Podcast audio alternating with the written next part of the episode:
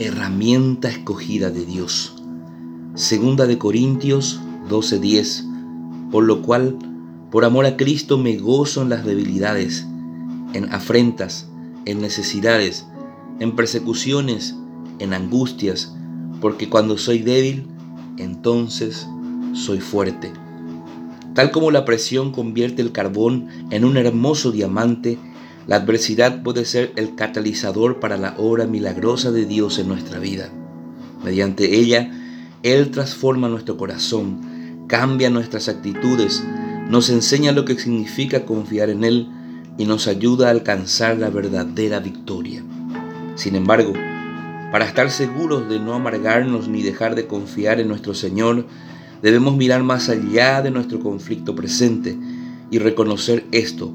La adversidad es la herramienta escogida por Dios para desarrollar nuestro carácter, profundizar nuestra relación con Cristo y equiparnos para el ministerio futuro. Por eso, la adversidad nos golpea en nuestros aspectos más débiles, los mismos lugares donde más necesitamos a Dios y Él puede brillar por medio de nosotros.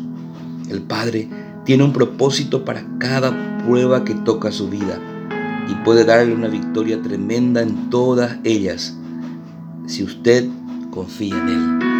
En su presencia, aprenda por medio de la adversidad.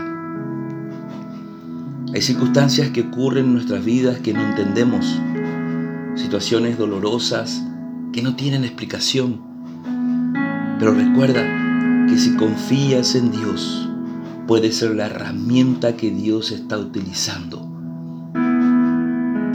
su poder en tu vida. Solo cree en Él. Señor, en esta mañana te damos gracias por un hermoso día. Gracias aún por las adversidades, Señor, porque en medio de ella reconocemos de que tú eres Dios y estamos seguros que te glorificarás en cada una de ellas. Confiamos en ti y nos aferramos a tus promesas. De Jesús. Amén.